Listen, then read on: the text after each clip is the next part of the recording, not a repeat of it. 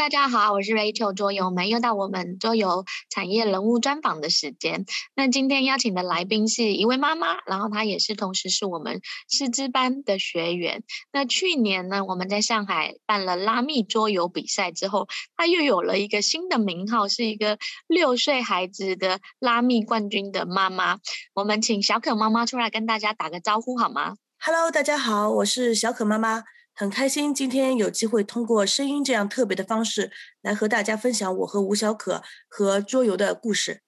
对，你可以用三个标签来介绍你自己吗？嗯、呃，首先第一个的话，我想说是童心，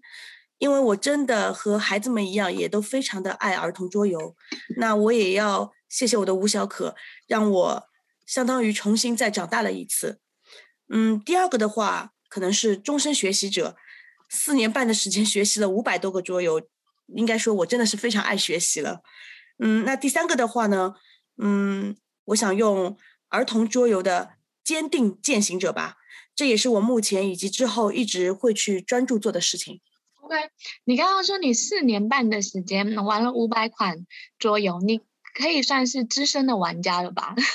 对，你是怎么样开始进入桌游？还有你小孩现在几岁？你大概什么时候开始跟他玩游戏的呢？嗯，大概是在吴小可两岁半的时候吧。那个时候国内的这个儿童桌游环境还不像现在那么热闹。那是在一个很偶然的机会，我通过网络购买了一款就是英国品牌的认知桌游。那我和玩吴小可玩起来以后呢，我发现他非常的喜欢，就算是非常简单的机制，他也一次一次一次的去去想要跟我去主动去玩，然后也玩不厌。那我发现他对这个东西的喜好以后呢，我就趁热打铁，他趁热打铁又尝试了好几款这个适龄的儿童桌游。那无论从这个互动性还是吴小可的这个反馈啊，都在告诉我说，嗯。这一个个小小盒子里面拥有的是和普通玩具不一样的魔法，所以其实你是无意间发现，然后买回来测试看看。对，因为你那时候其实大概三四年前，其实那时候儿童桌的市场其实，嗯、做教育的啊，或者是做儿童相关的产品相对比较少。你是透过海淘的方式自己去摸索、摸索跟搜寻吗？呃，对的，一开始的话是从海外购入比较多一点，那就是因为小可的关系，那就是其实因为现在很多很多妈妈他们就会觉得说小朋友小啊，上绘本啊，然后讲故事啊，或者是上早教啊，做一些事，你怎么会选择用桌游呢？因为第一个是你身边没有这样的人，第二个，哎，他的海淘啊，干嘛其实也很麻烦呐，你怎么会挑了一个这个比较难的方式，然后去教育你的孩子呢？嗯，其实应该这么说，嗯，一切都是真的是个非常非常呃巧合吧。可能呃有一次在线下看到了一个，在实体店里看到了一款这样子的一个东西，但是因为它是在包装盒里面，然后也没有人去给我体验，呃，我也不知道里面是什么，但是我就觉得，诶，这个东西蛮有意思的。然后回去以后有去做一部分的这个资料搜集。结果发现这是一个大世界，然后就挑选了几款这样买回来。那你刚开始的时候会不会因为它是？你可以讲第一个游戏是哪一个哪一个游戏吗？然后因为它是外文的啊，它那时候应该没有中文化嘛。那你会不会学习有困难或障碍？因为其实现在很多妈妈接触桌游，常常跟我讲的一句话就是说：“哎呦，都没有简体字，或者是它游戏规则书这么长啊，其实我看不懂。”你那时候是怎么样？克服这一个难关，然后开始陪儿子玩了。一开始的时候，看一个游戏的说明书，可能需要花上一两个小时。即使是非常非常简单的机制，因为它也是，虽然说就是英文水平还算可以，但是运用到这个说明书上的时候，还是会觉得有点枯燥，看不下去这样子。但是呢，嗯，想到说吴小可他会非常喜欢，我还是坚持下来了。那之后有了一定量的这个积累以后。就之后就越看越快，越看越快，越看越顺这样子。那我也希望说，看说明书这件事情，千万不要成为呃和孩子陪伴孩子玩桌游的这样子的一个，成为这样子的一个障碍。嗯，因为现在其实网络资源也非常丰富。如果说爸爸妈妈实在是不愿意去看纸质说明书的话，那网络上也可以搜集到非常多的一些视频的讲解，也是非常容易去获取这些资源的。呃，甚至说，如果说小朋友已经比较大了，已经进入到一年级这样子，一年一年级、两年级这样子的话，甚至可以去鼓励小朋友说，让他自己去阅读这样子的一个游戏说明书，然后让小朋友鼓励小朋友让他自己来教爸爸妈妈怎么玩，这也是一件很不错的体验，我觉得。对，所以其实你在桌游的这个陪伴过程，大部分是自学，对不对？就是自己蒙着头，然后就用最原始的方式找资料啊，然后看资源，然后开始学习。那为什么你一直都会想用桌游来陪伴孩子？因为我记得我有一次在跟你聊聊天的时候，你就跟我说，他是我是用桌游喂养孩子长大的小可妈妈。嗯嗯嗯，这个的话，我觉得有句话。我很想表达，就是我们不是因为看到希望才去坚持，而是因为坚持才看到希望。其实我在一开始用桌游去陪伴吴小可的时候，我根本就不知道桌游意味着什么，我只是觉得说，哦，孩子喜欢，我就带他玩，我也没有任何的技巧，也没有任何的呃思路，全部基本上就是按照那个说明书他怎么教，我就怎么样去做。那但是在这样一路一路这样坚持过来以后，会发现说。啊，我没有带着特别功利的心情，就很单纯的去顺应说吴小可的喜好，这样子去做做这样子的坚持，嗯，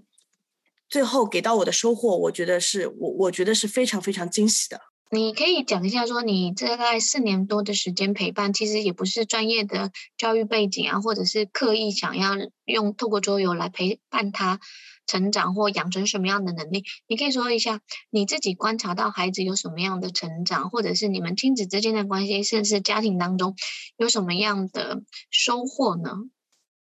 呃，这个问题的话，应该是所有关注儿童桌游的爸爸妈妈们都会比较关心的。那除了大家其实都能够感觉到的，经常玩桌游的小朋友呢，他在专注力啊、学习能力啊、理解力、逻辑思维能力以及呃，抗挫力上面都会有比较明显的一个成长。另外呢，我还想分享给大家的一个我自己的感受就是，其实任何一款儿童桌游都是孩子他一种多种能力综合并用的一个体现，而不是说某一个单项能力。那坚持玩的话，孩子真的一定会给到你非常大的惊喜。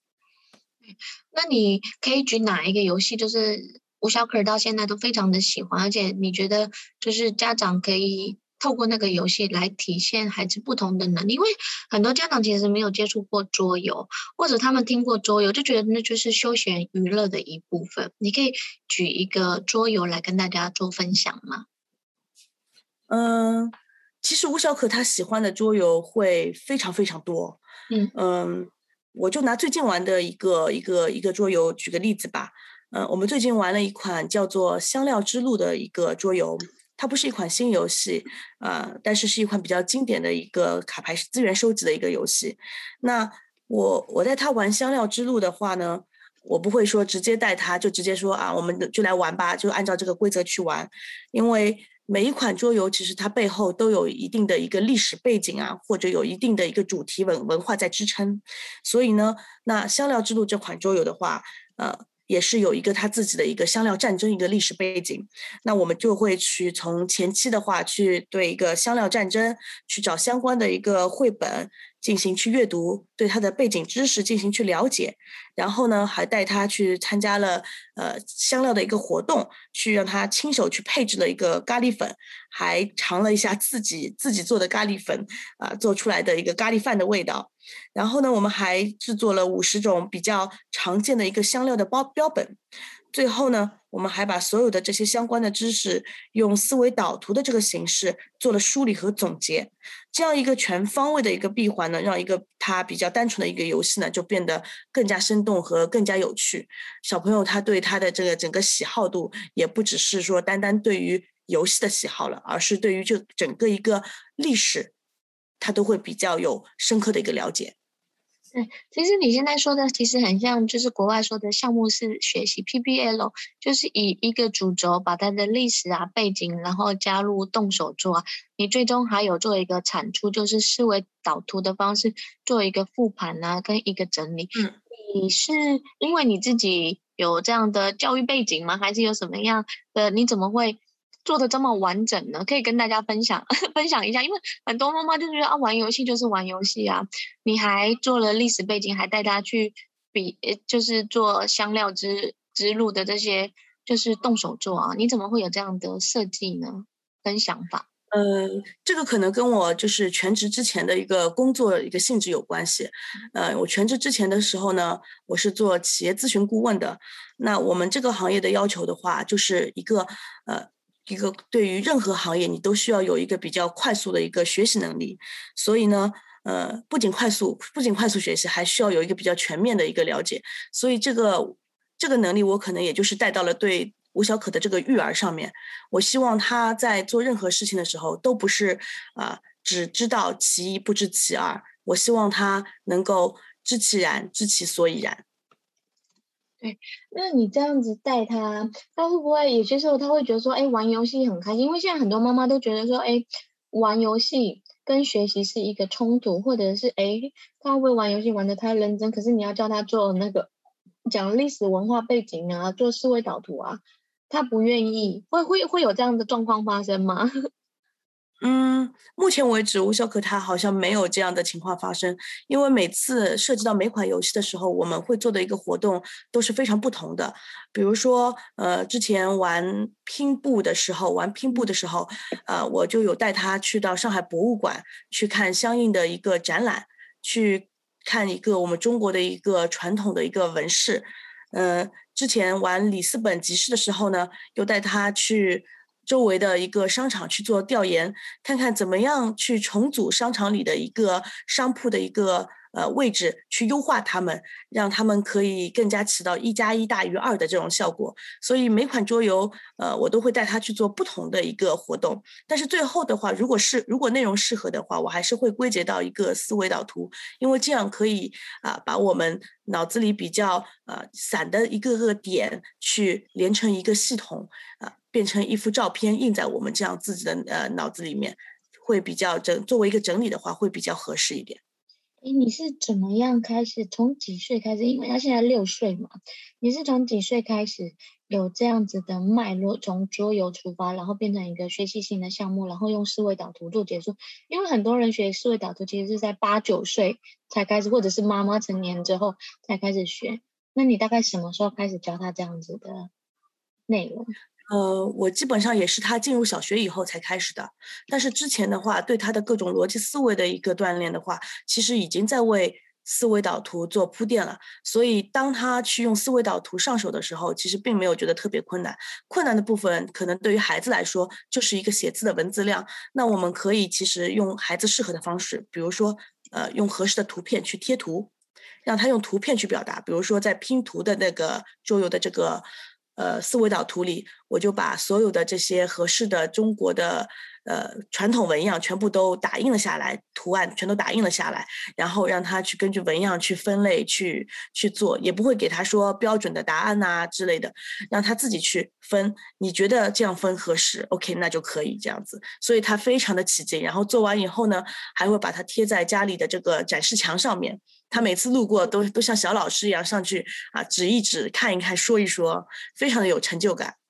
哎哎，我很好奇啊，就是因为你的孩子啊是这样子带，那有些妈妈就会说，我们也有不是全职妈妈，或者是哎，我们下班了之后，或者是我妈妈要顾小孩，要做家务，要处理这么多杂七杂八的事，那这样陪伴他的时间是不是要花很久的时间呢、就是跟他做完一个项目，你一般是怎么样规划一个项目？是分几次做呢？还是分多长？还是一天晚上就把它全部做完？呃，要一天晚上去做完的话，其实是远远不够的。孩子的一个记忆的话，本身也需要一定的重复，所以呃，一个项目的话，可能短的话可能在一个礼拜左右，时间长的话，像香料的整个一个过程拉长到基本上一个月左右，包括他前期的一个阅读。再到最后的一个思维导图呈现，差不多在一个月左右，而且在之后还时不时的会拿出就是之前做的一些标本呐，啊，做的一些呃咖喱的一些配方啦，还会去回味，还是非常有意思的。对，哎，像这样子都是你陪伴他吗？会有些时候会借助外部资源吗？或者是有些妈妈就觉得，哎，反正我都要带一个孩子，所以会顺便找其他的小伙伴一起参与吗？你们有这样操作吗？嗯，其实我非常希望要这样的，希望有这样的操作。这些年来，其实一直，嗯，怎么说呢？可能吴小可他在做其他的事情时候，比如说去逛展览呐、啊，去游乐园呐、啊，都可以有比较适合的小伙伴。但确实在玩桌游方面，嗯，一直是有点孤单，真的是一点一直有点孤单。所以，嗯，现在的话。呃，也因为上次拉密的比赛的话，我们认识到了非常非常多，呃，跟我们一样都非常热爱这个儿童桌游的爸爸妈妈和孩子，一下子就觉得啊，自己不是那么孤单，原来原来身边也有这么多人都在每天坚持着玩着，所以是会会觉得非常开心，非常欣慰。对，你觉得有点孤单的是因为？比较多小孩送去上早教啊，上课啊，还是因为吴小可玩过太多游戏了，他没有对手了。呃，其实主要还是小朋友的这个时间非常的，嗯，难碰到一起。嗯，像周末的话，嗯。我们我们家基本上就不太安排太多的课外课，呃，会带他去各种的场馆去玩呐，去户外呀。但是大部分的小朋友真的还是会走向培训班，所以小朋友在一起的时间非常非常有限。嗯，这也是比较比较难聚起来的一个原因。对。那我这边问问问一下，就是因为我们两个都其实都在上海嘛，上海其实鸡娃啊，或者是大家就是拼学历啊、补习啊、上课啊，怎么样？那你怎么样可以就是用完陪伴他，也不会受到家庭啊、爸爸妈妈、爷爷奶奶、亲戚朋友说你都在陪他玩游戏，也不是去上课这些，会不会有这种那种压力呀、啊？嗯，应该说，可能我们一家，呃，整个的，包括从外公外婆、爷爷奶奶、爸爸妈妈，整个从上到下的一个贯彻，都是比较比较佛系的吧。嗯，但是怎么说呢？嗯，我曾经有好几个朋友，不止一个朋友跟我说过，他说，嗯，你的这个方法非常的佛系，但是你的这个效果非常的鸡血。然后当时我们就都笑了，就会觉得说，他们就会觉得说，看着你就是每天在玩呢，但是吴小可他的各项能力好像一点都不逊色于，呃，每天去培训班的这些孩子。我说是啊，所以我也很想鼓励大家一起去做这个事情，嗯，但是呢，真正嗯能够去付诸实践的爸爸妈妈，其实就我自己看来，并没有那么多。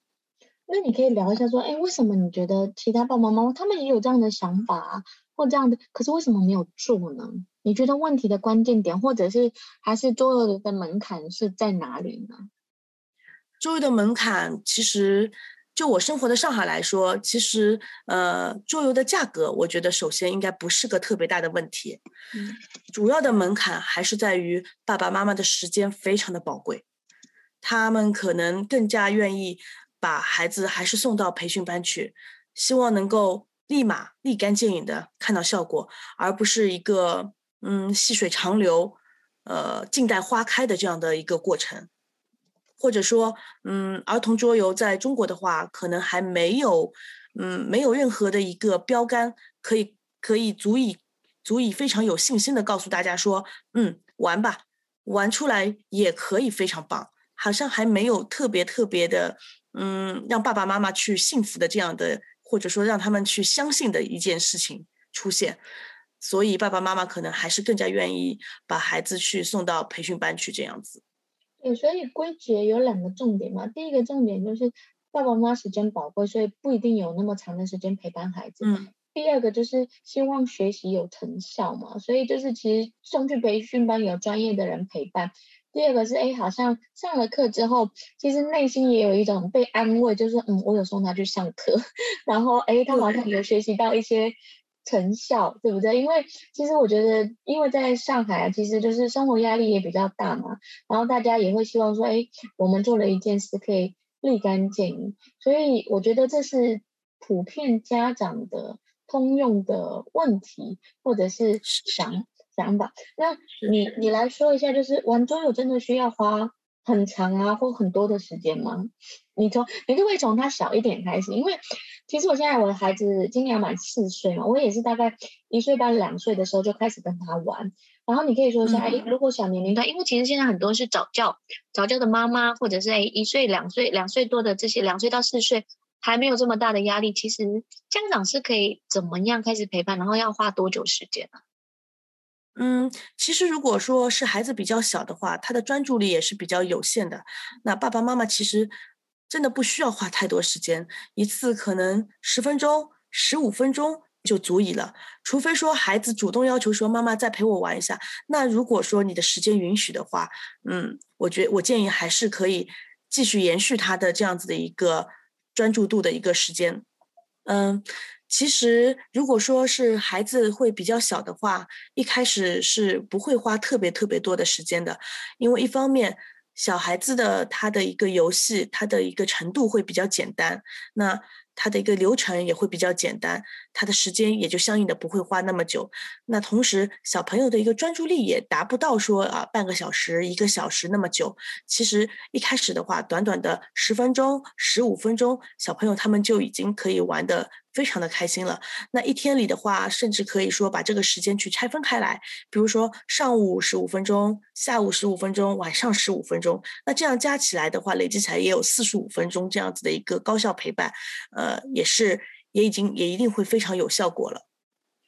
对，我这边也顺便顺着小可妈妈，我就来说一下，就是其实我觉得就是我们自己是固定时间，我们是大概七点半八点钟。陪伴孩子大概二十到他小的时候大概二十到三，就玩一个那个简单认知类型的，或者是反应类型的，就按照他的年龄段跟他玩一个小型的游戏。一个是就是他真的专注力没有那么长，第二个是因为他年年纪比较小嘛，也要比较早睡觉。嗯。那我觉得家长不要觉得那个时间是我在陪他玩，而是我们共同在创造一个珍贵的亲子时光。我觉得这样压力会比较小一点，因为。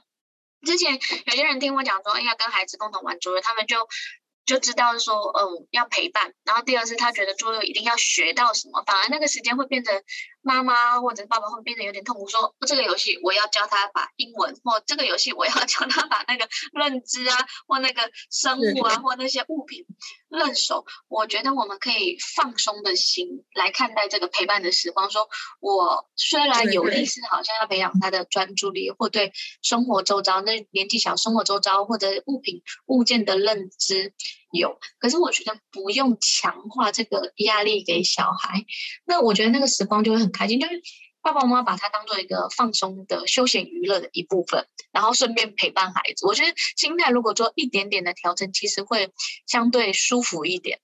大家其实不用带着说特别功利的心情，就像我一开始的时候也完全不知道桌游能够给我带来什么，只是说、呃、他喜欢那就陪他玩。可是玩着玩着你就会发现，哎，他有了这个变化，哎，他居然可以知道这个，哎，他怎么会知道的？他就会给你惊喜。不需要带着说特别功利的心情。那你可以讲一下，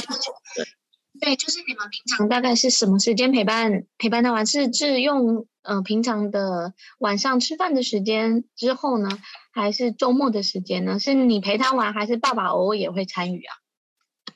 嗯、呃，我们家一般是这样子的，像如果说是呃像之前那个读小学前，像幼儿园的时候，那玩的时间真的是非常非常多，可以说。不是在玩桌游，就是在去玩桌游的路上。但是现在进入小学以后呢，确实时间会紧凑很多。那每天可能我们就会根据他的一个课业呃情况来做一个这个呃桌游时间的一个调整。嗯，那现在每天有的时候短的话十分钟，长的话可能也就。半个小时，如果说是平时的学上学日的话，那周末的话呢，就可以玩一个，呃，有时候是一个小时啊，或者两个小时这样子的一个桌游了。嗯，那同时呢，这呃桌游的这个这件事，玩桌游这件事情，对于吴小可来说，也是一件可以说是让他提高他学习效率的一个法宝。他会因为想要玩桌游而变得非常高效，而且他的高效。嗯，体现在他的一个专注力上面，他的专注力又体现不只是体现在课后，还体现在他上课的时候，他上课的时候非常的专注，所以他回来以后并不需要花特别多的时间在这个学习上。我们只需要帮他去做一天的总结、去复习、去预习、预习做好就可以了，然后就可以有呃玩桌游。那桌游的话，比如说像呃平时工作日的话，时间短，十分钟、十五分钟，也有很多桌游的选择，像 set 啊，呃。很多黑白棋啊，都是时间非常短的一个游戏。那如果像周末的话，那就可以开一些新游戏啊，或者说一些时间比较长的一些游戏，卡坦岛呀之类的这样。对，哎，那你刚刚刚刚说的，就是会不会就是他会跟你讲说，他要先玩游戏，然后他不想学，或者是玩十分钟、二十分钟，他就跟你说，妈妈不够，我还想再玩，再给我再多玩一点，然后我再去做作业。会有这样的矛盾或冲突吗？嗯，在我们家可能已经形成习惯了，他知道什么事情都做好了才可以玩桌游，所以在这点上他不会来跟我去做每天的这样子的一个拉锯。他很清楚说事情都做好了，OK，妈妈就会马上就非常非常热烈欢迎他进入到桌游室来玩桌游这样子，所以他也会非常非常加快速度，而且他的专注度会非常的高。所以你是把桌游当成奖励嘛？就是他做完他应该要做的学习任务之后，然后才开始去做桌游、玩桌游。那你就是他的，你刚刚有说到桌游室是他玩桌游的地方跟他学习的地方是分开的吗？你怎么样规划学习区啊，或者是玩乐区有分开吗？嗯，因为现在，呃，现在的话，我们家也已经有五百多盒这样子的一个桌游的一个收藏，所以，呃，到后期会发现说，越来越多的桌游太难收纳了，嗯，常常找一个桌游找也找不到，想玩找也找不到，最后可能就放弃了，不玩了这样子。所以后来呢，就在吴小可他上小学前，我们就，呃，下定决心说整理一下吧，然后呢，就特意腾腾出了一个房间。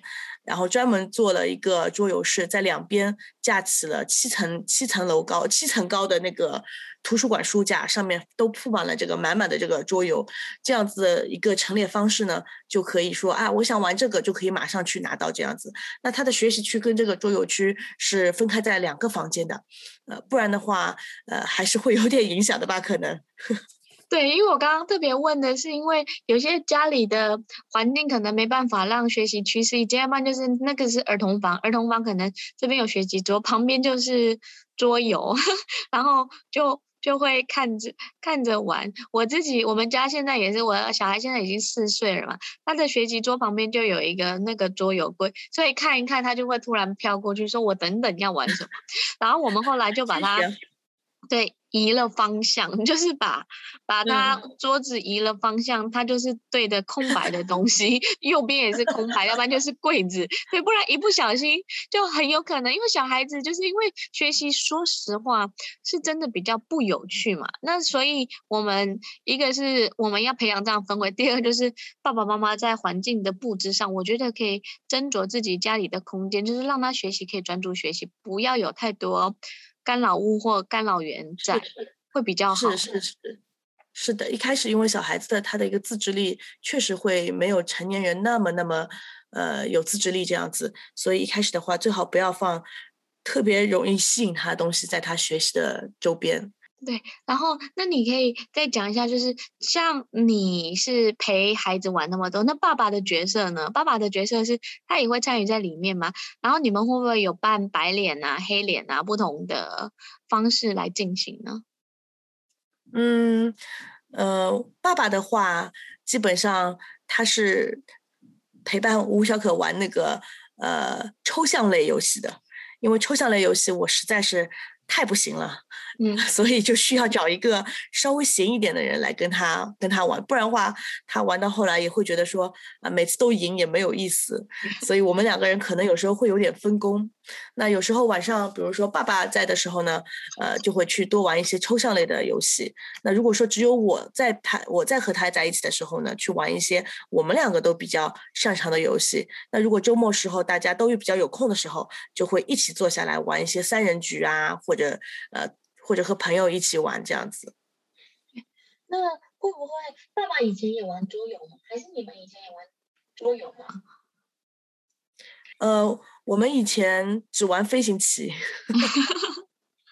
我们以前只玩飞行棋，是有了吴小可以后，真的是一步一步、一步一步才接触到。虽然说，呃，原来桌游真的不是只有狼人杀呀这样子，三国杀呀这些东西，儿童桌游的世界太大太丰富了。你想要学习任何主题，想要引起孩子的一个任何的一个兴趣，选桌游没有错的，它任何都可以。像比如之前一科馆的话，它也有出到一个化学类的一个桌游，呃，还有出到一个生物细胞的一个桌游，然后我们都有我们都有买回来去玩，也因此，对于一个小学一年级的小朋友来说，他会知道哦，这就是化学元素表，哦，这世界上我们所有东西原来都是这张表上的东西造就的，他会就觉得说非常的好奇，然后也非常的有兴趣。嗯，完全跟年龄啊，跟他的一个阅历真的是无关，他完完全可以去玩，而且会非常喜欢。那听到这里呀、啊，大大家应该会有听到，就是说，其实小可妈妈她不并不会因为孩子现在只有六岁，就想说化学的事离他太远啊，或生物啊、细胞啊这些离他太远，反而透过桌游的这个媒介来嫁接，说，哎，他怎么样把这个知识可能是从。读本啊，或绘本上看到的知识，转换成一种玩游戏的方式，在操作跟进行。再来就是，你也可以听到，就是桌游的那个 主题啊，类型真的是非常的丰富跟多元哦。就是就像刚刚小可妈妈讲的，我当初会很喜欢桌游的原因，是因为我觉得桌游打开了我一个宇宙的新世界，就是小世界。嗯就是你想到的主题啊、内容啊，以前可能是透过看影片啊、看书啊、看小说啊，可是哎，其实可以换一个媒介或媒材，就是可以透过玩不同类型的游戏，去打开那个孩子认知这个。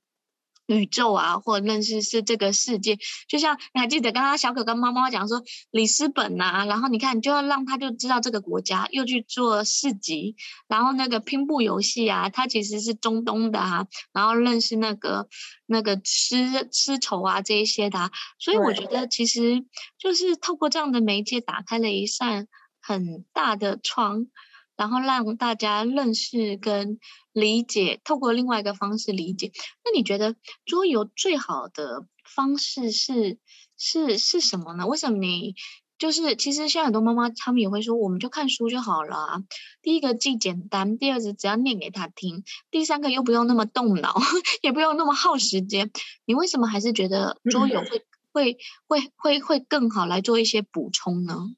确实，呃。相比起桌游来说，阅读可能会更简单。当然，我不是说有玩了桌游就不需要阅读。同样的，我们家对阅读也是非常非常重视的。阅读和桌游都是并进的一件事情。那桌游跟阅读比起来，它的一个比较不同点在于，桌游让你会有代入感，因为你就进到这个世界。书的话，你是作为一个旁观者，说我在外面，我在书的外面在看。看里面的人在演，看里面的知识，看里面的一个元素，看里面的一个呃一个解说。但是桌游不一样，桌游是你自己在扮演，你自己在扮演这个国家的国王，你自己在扮演一个化学家，你自己在扮演一个呃爸爸妈妈，或者说你自己在扮演一个拍卖师，是你自己。完全完全你自己去去带入到这个情境当中去体验。啊，这跟书又是啊非常不一样的一种一种一种感受吧。对，还有其实桌游就有一些配件跟道具，对于小一点的孩子来讲，其实有这些配件跟道具，让他们实体的掌握，他们更能理解跟去体体会，就是这个食物的操作是怎么样进行的。嗯、那对。用他们的五感去触摸、去去感知，用不同的一个感知器官去去去感知，特别好。对，那我问一下，就是你我看你在选刚刚讲那些游戏，不会因为孩子年龄段小，你就让他去只玩四五岁或五六岁玩的游戏。其实你会越级让他去体验不同的游戏，是吗？嗯，是的，是的。像他现在的话，最喜欢的可能就是呃，一个是璀璨宝石。还有一个是七大奇迹，嗯，他这都是他非常非常爱的两个心头好，呃，如果说是在只有半个小时的时间，或者只有半个小时或四十分钟这样的时间，他基本上就会选择这两款游戏中的一个。嗯，所以他可以现在可以玩璀璨宝石。我跟大家补充一下，就是璀璨宝石，我们是放在在台湾是在国中，国中的学生，然后我们做璀璨宝石的比赛，对，就是会会在那个课程当中用璀璨宝石，然后有璀璨宝石有那个呃比赛，我们都是从国中开始，因为它的游戏机制会比较复杂一点，它有一些策略的因素在里面。所以我们会把它放在国中，所以他其实现在四岁到六岁，六岁多已经已经可以玩，嗯、而且玩得很好，所以已经玩得很好了，是吗？嗯，不能说很好吧，他只需要比对手好一点点就可以了，对不对？欸、那那讲到这个，我特别来问一下，就是常常有家长问我啊，就是说你问我说，我到我们在玩游戏的时候，爸爸妈妈是不是应该先让小朋友赢，让他有成就感？啊，可是有些爸爸就说：“我才不要嘞！我跟他比赛，我就是要用实力跟他 PK，他哭了就哭了，就是要让他学习挫折。”你可以讲一下你是怎么样回应，或你怎么样育儿的吗？这一块？嗯，是的，非常多的爸爸妈妈会遇到这样子的一个问题，经常就会呃以哭收场，或者说以呃爸爸或者妈妈。拼出自己十分的全力来赢得孩子为收场，这样子。那我们家一开始的时候呢，因为他他接触桌游的时候年龄也比较小，那这个抗挫性确实是不行。然后呃试过一两次以后就知道了啊，一旦输，那这个这个结局基本上就是呃泪泪洒泪洒现场这个结局。所以后来呢，一开始呢，我们也会去示弱。去示弱，去故意去放水，去输给他这样子。先去，我们想的是说，先去建立起他对桌游这件事情的一个兴趣、一个爱好。嗯，不想说，在他还不知道桌游是什么，还也没有说对桌游有多喜爱的时候，就去打击他，说啊，我以后从此以后他就把桌游和输这件事情和不开心这件事情联系起来了。那他以后可能就不会愿意再去接触这个东西了。所以我们一开始呢，是会让他去获得比较多的一个。成就感，嗯，让他感受到，哎，桌游这个东西又有趣，而且我还可以赢爸爸妈妈，我又可以从中去获得成就感。一开始是会这样，但是慢慢的呢，他有了一定经验以后呢，我们也会稍微拿出一点正常的大人的一个实力来跟他去玩。那在玩的过程当中呢，他就会发现说，哎，为什么我以前老是赢，现在赢不了了？这时候他就又会生气了。那可能每个孩子的话，呃，他一个生气的方式和一个可以发生转变的一个方式也是不一样的。那在我家的话，因为每我对自己这个吴小可的这个了解来说，他是比较，嗯，就是不需要用太严肃的方式去对待他，反而可以用比较开玩笑的方式。就是我记得有一次，有好几次吧，就是他输了，他输了以后他就马上哭，然后就就就。就撒手就走了那种，然后呢，我也不去理他。过一会儿他就自己过来了。我说那要不要再玩一次呢？他就说好的，再玩一次。那这这一次呢，可能就是我就会故意输掉。我输掉以后呢，我就会模仿他，我也我也会做出那种很哭的那种很幼稚的那种行为，然后他就说：“妈妈你怎么那么幼稚？这有什么好哭的？输了就再来一盘嘛。”我说：“你不是也这样吗？”然后他就会哈哈大笑说：“哎呀，他说那我以后就不要这样了，这样太幼稚了，没什么关系的。”他就会从我就像他的镜子一样，他就会看到啊，原来这样子。其实输了也没有什么关系，他会去做一个换位思考，去去去去代入自己。那但是这样的一个过程呢，其实并不是说是说啊一个月两个月就会好的，这是一个非常非常漫长的过程。从两岁到两岁半，差不多是到六岁六岁五六岁这样子，才才有了比较明显的一个改观。在这当中呢，在这个过程当中呢，他都是啊，慢慢的可能说一次比一次啊，哭的时间少一点了，一次比一次说，嗯，我愿意接受这个失败了，我愿意说再来一次了。但是绝对不是说一次、两次、三次就可以完全去改观他他的这样的一个一个心态的，这需要时间，需要过程。你你刚刚说的那个部分很好，我这边顺便跟大家补充一下，其实两岁到四岁他们是刚进进入就是社交的阶段，所以这时候啊，除了是爸爸妈妈给他们一些自信心外，这时候可以选一些合作类型的游戏，不是竞争类型，不是我把你打败，不是我把你击败，而是我们共同完成一些任务。那这样同时，他会觉得爸爸妈妈跟他站在同一个阵线上，我们要一起去对抗，是是是对抗什么，嗯、或一起去打败什么。你讲到这个，你有没有想到哪哪几个游戏是你们在玩的时候比较合合适的或推荐的吗？嗯，我这你说到这个时候，我正好。呃，真的是也触到我这个点，就是我现在越来越觉得说，也不是我觉得啦，是吴小可他自己有跟我明确表达说，妈妈，我好喜欢合作游戏，因为其实我们接触合作游戏没有那么早，一开始的话都是以一种竞赛的形式去去去去完成一样游戏，那后来慢慢慢慢接触到一些呃合作游戏的话，呃。他会觉得说，哇，原来游戏还可以合作的，原来并不是一定要比出谁赢的，而是我们可以去共同去打赢游戏、战胜游戏，共同去呃去去动脑筋这样子的。那呃，如果说嗯，让我比较推荐嗯。新手家庭啊，或者呃，或者比较在一开始还没有那么容易，没那么容易呃去克服这样心理障碍的一个小朋友的家庭的话，我我会推荐一款呃，可能连爸爸都会忍不住想要来加入的一种一款合作桌游吧，叫《陨石防御队》，因为它也是首先它就是一个合作的机制，所有的玩家的目标它是共同的，大家一起战胜这个呃要攻击地球的陨石，或者。一起被这些陨石所击败，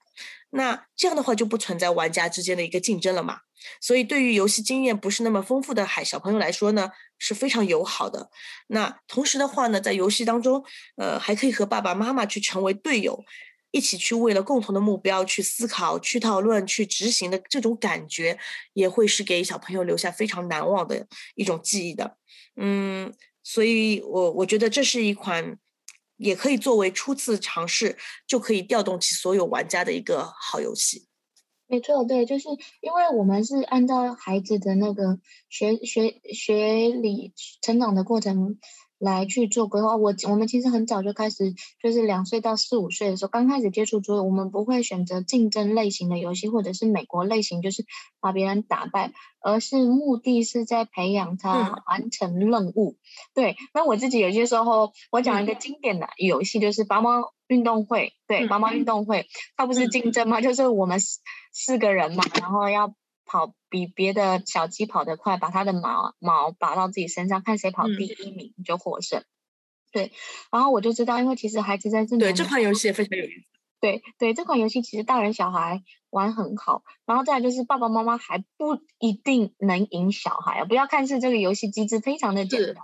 对，所以我会把它调换成一个方式，就是可能可能两个人一队。我们两个人共同、嗯、对共同来完成这个任务，或我们比他快，看谁先。我们是会回到原点，我会设置一个原点，然后还是按本来的游戏机间隔几个，就是说看谁两个人都要同时回家。举例来讲，我跟我小孩是一对，嗯，我老公可能有一个人落下。对，就是我们这这样，他就有合作精神的意思，他就不会觉得说是我要把别人。嗯打倒跟打败，那另外一种方式，我就会设定这个目标，因为它一共有十二张卡牌，它得十二张卡牌都翻对嘛，翻对才能往外前行。嗯、那他小的时候，我就会从六张开始玩，先从翻对六张，再九张，再十二张。就是我们就是说，我就把游戏类型改成说，哎，我们小鸡在比赛，那我们轮流出发，那看谁先找到找回的家，就我我们把我们的小鸡送回家，然后找到所有在农场里的所有的物件。嗯、就是我会把有些时候会把竞争类型的也会转换成合作类型的方式，先去试探孩子，就是让他先完成任务为目标。第二个阶段就让他知道说，哎，他可能玩了很多次，他觉得很很有趣，我就会跟他说，他有一个新的游戏玩法，我们两个要来比赛，看谁跑得比较快。嗯，对，然后就把竞争的意识放进去，嗯、逐步去试探孩子对于竞争跟对于挫折的接受度。因为其实我觉得游戏很有趣的一个事就是，游戏它其实是在不断的挫折跟失败当中，我们会。一而再，再而三的去尝试，可是，在现实生活当中，我们不太可能失败了一次或跌倒了一次，是是我们就给他们保护起来。那关于那个对受挫力啊，就是你之前有提到孩子的受挫力，你怎么样透过游戏当中去培养呢？那为什么你觉得这种方式可以让孩子面对挫折或困境的时候，他能更好的调试？就像你刚刚讲的那个案例一样。嗯、呃，其实，在桌游里面去失败，真的是可能是我们人生当中所有失败里面，呃，它的这个失败成本最小的一种失败了。所以，我们可以无数次的去尝试，去，去，去试探孩子的底线在哪里。嗯，那经过我这么多年对吴小可的一个一个试探，基本上他已经没有底线了，已经，基本上所有的这个失败，他都能够。呃，一一笑而过这样子，呃，也包括在在拉密现场的那个去年拉密现场的时候，嗯，可能我觉得他的一个比较关键的一个，给他带来一个好心态的一个点，也是因为他的一个平常心，他没有去把这个胜负心看得太重，可能也就是当成一次呃拉密爱好者的一个非常非常非常有趣的一个线下聚会，所以可能。才会取得这样子的一个比较令人意外的一个成绩。那，我们讲到拉面比赛，我跟大家讲一下，就是每一年其实拉密是一个全世界的比赛，然后它每三年会有一个国际赛。那去年刚好我们有在上海办上海赛，就是然后就我们我们上海有开放给大人跟小孩同时参加，因为我们很多学员都是有。家长嘛，然后同时我们讲说没关系，就开放孩子参加。那时候小可跟小可妈妈他们整家，你们是三个人共同来比赛嘛，对不对？对，对，本身是来给爸爸报名的，我们是来陪陪伴爸爸一起的。后来后来吴小可看着也很心动，然后他就也也也也来了，也来了。对，然后其实我们同场有一个老师，你知道对吧？你是。比赛之后才知道，对，所以就是因为我们那个老师，他也是我们师资班学员，他也是学校的科学老师，然后他也是比赛的常胜军，嗯、就是嗯，全山宝石啊，然后还有好几个卡丹岛那些比赛，它其实都是前三名常常的比赛军，所以我们那时候其实，在报名的时候就有想说，我们不要特别讲，因为怕有人会担心说，哦，跟厉害的人比呀、啊，就不要来参加啦，嗯、或者是这个是积分制啊，可能会比较弱，就不参加我们这场，就去别场。对，所以我们都没有刻意刻意把这个提出来，就平常心看待。然后后来在那一场的时候，就是小可有来参加比赛，然后我也有看到照片嘛，就是我看了好几张照片，嗯、我们后来也有做成案例给大家看，就是说，我觉得小可在这个整个跟大人一起上桌比赛玩游戏，他的态度都很自然，很很自自若，而且都不会慌张，因为。其实很多的孩子如果要跟大人一起比赛，他上场跟上桌可能都上不去了。嗯，这个这个这个这个点，其实也有有让我当时后来后来事后回想起来，其实有点感动到。我会觉得说，他当时因为才六岁多嘛，嗯，然后就可以那真的是呃有正式的裁判在旁边去做一个一分钟的计时，然后周围的。选手全部都是大人，然后他也可以，呃，那么，那么，那么自如的去参加完整场比赛。首先，我就已经觉得，不管结果是怎么样，我就觉得他已经。胜利了。对，那第二个我再顺便问一下，就是因为我们拉密比赛其实是瑞士轮是积分制的，那前两轮他其实是不是这么的领先？他虽然都有晋晋晋级啊，可是他那时候会不会开始紧张，或会不会有没有找你私下商量说，妈妈，我现在赢了，我应该怎么办？或妈妈，我刚刚那局他做了什么？他有私下跟你商量吗？或跟跟跟你沟通策略吗？嗯、呃。好像完全没有，他完全没有要想要跟我沟通，他一直是不论是输好赢好，他都是自信满满的那种。因为一开始的时候，其实呃是随机，第一轮的时候是随机分配的嘛。嗯。然后呢，呃，第一轮的时候他的整个的一个成绩就已经是当时那一桌的一个领先了，他赢了那那一局。然后呢，积分排下来以后呢，他就是前四，然后呢，他就呃被调换到。前四的前四名调换到一桌去了。对，那这个时候，嗯，他就非常非常的高兴，嗯、完全不看在旁边的我。他非常非常非常非常的高兴，呃，一副自信满满的样子坐在上面，然后去去拆牌，去去去打组合，呃，即使就是最后可能呃有一局是输掉了，然后他也完全没有影响他的心态，他会说没关系啊，我还有多少分呢？还是非常非常非常泰然自若的，我这是也是非常佩服他。这个在事后我也有重点去嗯肯定了他。对，那最终最后一次比赛，他后来就是本来是他只排行只在第四名，最后一轮的比赛他最后取得了第一名。他当下是什么样的心情？那他后续回家有跟你聊什么，或或把这件事他就变成一个他很开心的事情吗？或有吗？嗯，他非常非常的开心，拿着那个呃他的那个奖牌的那个呃那个纪念币，啊、呃，当天晚上就是抱着它睡觉的，然后下去下楼去跟小伙伴玩的时候，都去拿给大家看，但是当时大家根本就不知道这是什么，但是他不管，嗯、他就说：“你们看，你们看，我的这个是拉密的这个奖牌，你们看是这个样子的，嗯、看这个笑脸。”他就会去跟他讲，然后。顺势又推了一把拉米，然后结果现在基本上他的好朋友都会玩拉米，而且都非常喜欢。对，哎，那那一次之后会不会更调动他，就是积极喜欢玩拉米或喜欢玩桌游的心呢？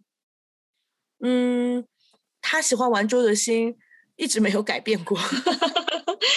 一直没有改变过，一直对桌游是非常非常的热爱，无论对哪款哪款桌游来说。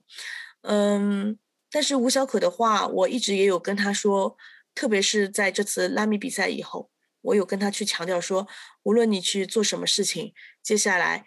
都要以一个空杯的心态去做。呃，拉密比赛你取得了冠军非常好，也非常开心这件事情，但是这都是已经是过去的了。所以以后在今后的所有的学习当中，在所有的。呃，生活当中我们还是要以空杯的这个心态去去做，然后他也很听得明白，呃，也很能够接受这件事情。但是分享一件比较有意思的事情，就是去年那个桌游展会，然后我也有带他去，然后他到了现场以后呢，就呃。非对很多很多的那种成人的这种看上去很酷炫有不很酷炫部件的那种桌游非常感兴趣嘛，嗯，然后呢，他就想要让志愿者哥哥去教他，嗯，然后志愿者哥哥呢就会就会问他说，你几岁啊？他说我我六岁，然后志愿者哥哥一般都会说啊，你太小了，这个你玩不了，嗯，然后这时候他就会不知道哪里来的这种这种赌气的那种感觉，他说。我是拉米冠军，我可以的，就就特别可爱。然后那些志愿者哥哥也特别可爱，说啊，真的，那我就教教你吧。然后他们就会在那边很很认真的去讨论起来，这样子。所以我觉得还是挺有意思的。但是对他整个的心态来说，其实没有起到说太大的一个影响，他还是可以以比较好的一个空杯心态去做这件事情。对，那我问一下，你后续还会让他参与比赛吗？或因为我们今年还是会继续办比赛，你后续还会让他再继续参加拉密比赛或者是其他相关的比赛吗？呃，如果他愿意，我一定会带他来的。我估计他会愿意，他会非常喜欢这种线下的一个人和人的人和人的这样子的一个交流，无论是跟大人和小朋友，他都非常的欢迎这样子。对，我刚刚刻意让小可妈妈特别跟我们讲一下拉密赢得了比赛跟冠军。我觉得就是赢得了比赛跟冠军，其实在教育的过程，它是一个成绩跟一个结果展示。可是我们更重要的应该是怎么样去让他的心理了解这一件事的重要性。还有就是我们应该奖励是过程，然后一个阶段一个阶段去实现跟。嗯，让孩子觉得说，哎，我每一个难关、每一个挑战，我都可以去尝试看看。所以我觉得小可妈妈的这一段啊，可以也可以给很多家长做鼓励，就是我们要鼓励孩子是在过程当中的持续性的努力，不不论他最终到底有没有获得最终的比赛，因为我们在现实的那种教育的体制下，常常就说啊，你怎么考试考这么差？可是我们应该。嗯多去奖励过程啊，还有他完成跟做到什么，或者是帮他心态做一些复盘。我觉得这才是我们真正在培养孩子终身学习啊，或者是持续学习，或者是那种主动啊、自驱力学习更重要的一个案例。是，我们也很期待啊，就是如果你听了这集的节目，你的小孩也也有机会了，可以来参加我们上海的比赛或我们其他地方的比赛，都非常的欢迎。因为不要觉得孩子小而去局限他的发展，因为孩子小不代表他的能力还没到，只是我们自己低估了他可能的发展的潜力。对，那非常谢谢小可妈妈今天跟我们聊了这么多，就是诶怎么样陪伴孩子啊，然后把一个桌游变成一个项目，提供很多家长啊，或者是老师，或者是想从桌游教育工作者这样子的人的一个参考点。那我最后我问一下，就是诶你当初怎么会来参加儿童桌游指导师的这样子的认认证啊？我还记得我。我记得我问了你两三次，你跟我说你就是全职妈妈，你也没有想要干嘛，你就是想陪伴孩子嘛？你可以跟大家讲一下吗？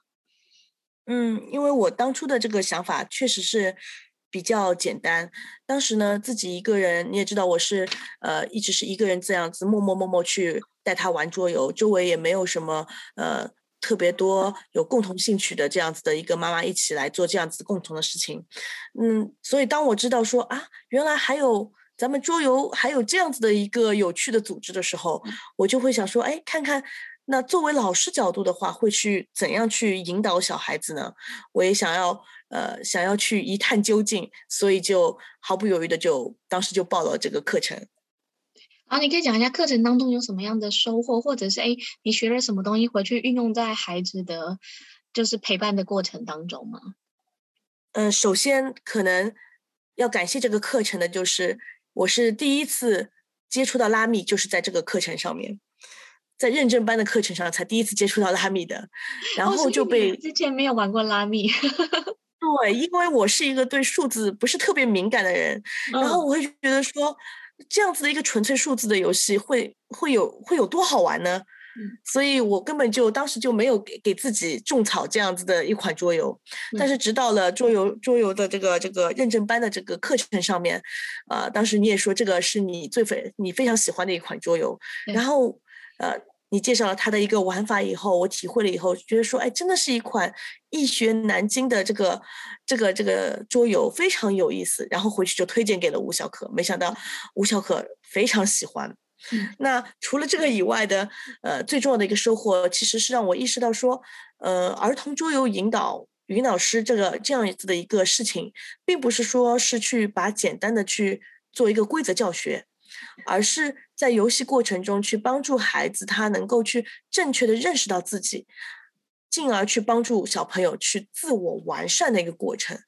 这一点在吴小可的身上。我就得到了一个充分的验证。我不断地看着他，他并不是一个完美的孩子，也并不是一个天生就很天使脾气，或者说，呃，没有胜负心态，呃，对抗错又非常抗挫的一个孩子，并不是这样。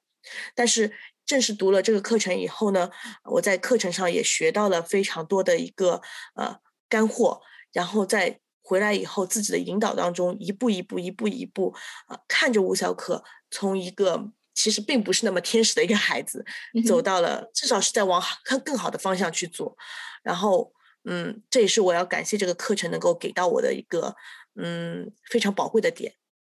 那我问一下，您那时候来上课，因为我们现在也今年也很多妈妈也来上课，可是她说他们游戏也没有玩那么多，又没有教育背景啊，你会鼓励妈妈来上这样子的课程吗？那你觉得对他们也会不会有帮助？因为他们说，哇，写教案会不会很难啊？就是很多妈妈其实会预设很多心态跟立场。你，你会，你有什么样的建议吗？或你自己是的想法是什么？